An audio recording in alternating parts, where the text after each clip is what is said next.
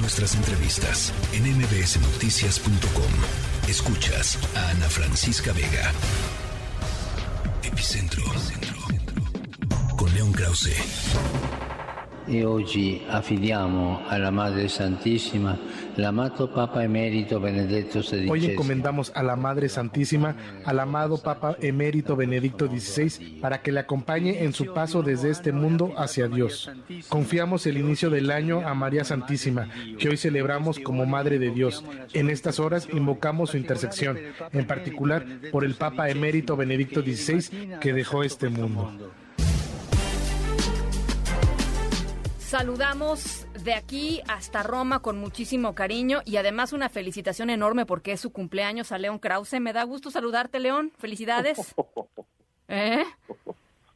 Gracias, Ana. Me da mucho gusto saludarte también. Gracias por esa felicitación. Pues aquí ya son las 12.30 de la, de la madrugada y se puede decir que hoy, porque ya, ya es eh, el eh, día 5 de enero, eh, se realizará finalmente el funeral del Papa Emérito Benedicto XVI en eh, Ciudad del Vaticano. Eh, la ceremonia va a ser presidida por el Papa Francisco muy temprano por la mañana hora de hora de, Vaticano, hora de, de Italia y bueno así concluirá esta semana dedicada al homenaje de quien fuera Benedicto XVI.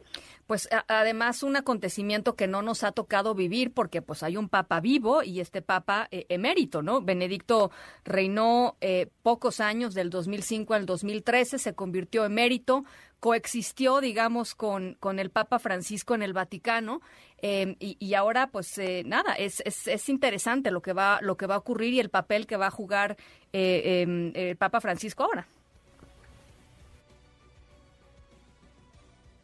No, no, no es eh, un hecho sin precedentes. En 1802, eh, los, los eh, historiadores de la Iglesia Católica, evidentemente en estos días han estado hurgando para tratar de encontrar un precedente. Lo encontraron en 1802, cuando el Papa Pío VI muere en el exilio, y bueno, después de algunos años regresa su cuerpo y a su sucesor, Pío VII, encabeza las exequias. Bueno, tuvieron que pasar más de 200 años para que estemos en una situación eh, en una situación similar. Y bueno eh, eh, una vez que se ha ido Benedicto XVI la atención de, este de este sitio que tiene pues tantísima historia se, enfocará en efecto en el papado del Papa Francisco ya era así pero pues es, un hecho cuando uno habla con, con la gente del Vaticano de dentro de, la política vaticana es, un hecho que la, la, situación de contar con un, Papa emérito presente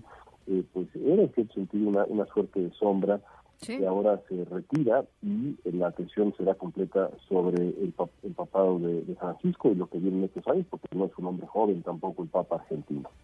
Eh, es interesante lo que dices, León, porque eh, escuchaba alguna conversación entre analistas eh, políticos, especialistas justamente en estos temas em, esta mañana, y decían, decían eso, decían que con la muerte de Benedicto XVI, de alguna manera, em, pues el, ala más conservadora dentro del, del, Vaticano, dentro de la política vaticana, pues estaba perdiendo evidentemente eh, a, un, a, una figura eh, importantísima, nada más y nada menos que a un Papa emérito, eh, y que con esto quizá el Papa Francisco tendría en los próximos años una mayor libertad para acomodar ciertos temas que han sido tradicionalmente rechazados por, la, por el ala más conservadora del Vaticano.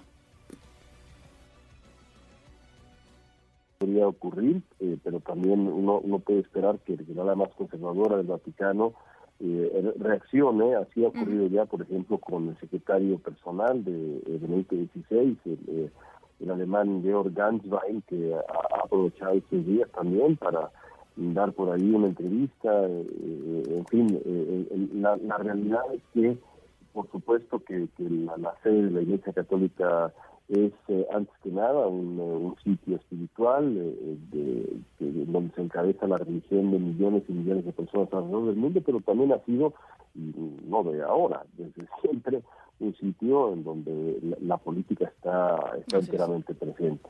y lo es lo es con mayor razón ahora, por supuesto. Voceros vaticanos decían em, que la afluencia de personas para ver, para entrar, para estar en la capilla ardiente de Benedicto XVI había superado todas sus expectativas.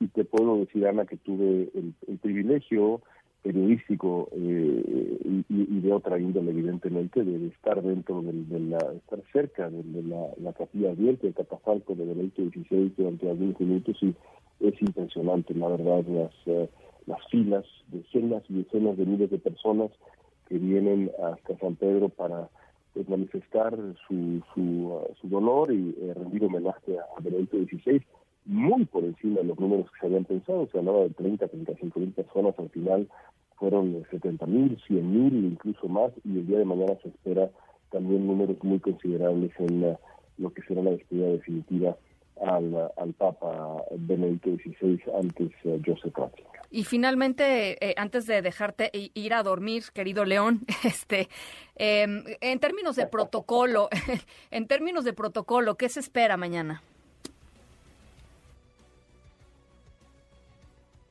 Eh, primero que nada, que eh, es decir, la, ceremonia la preside, como ya decíamos, el, el Papa, el Papa Francisco, una vez concluida la ceremonia, que será alrededor de las 9.30 de la mañana, eh, hora del, Vaticano, el, el féretro eh, avanzará hacia las rutas vaticanas, donde en una ceremonia que será en su, en su digamos, su, final enteramente privada, eh, será depositado el, cuerpo de Benedicto XVI, de acuerdo con la el, rito más solemne imaginable En, ahí en las grutas vaticanas donde están eh, sepultados decenas eh, decenas de papas eh, alrededor de la que se piensa era la, tumba misma de San Pedro que está justo debajo del altar papal De, la, de, la, de la basílica de San Pedro que es un sitio pues eh, no solamente sagrado, eh, sino de verdad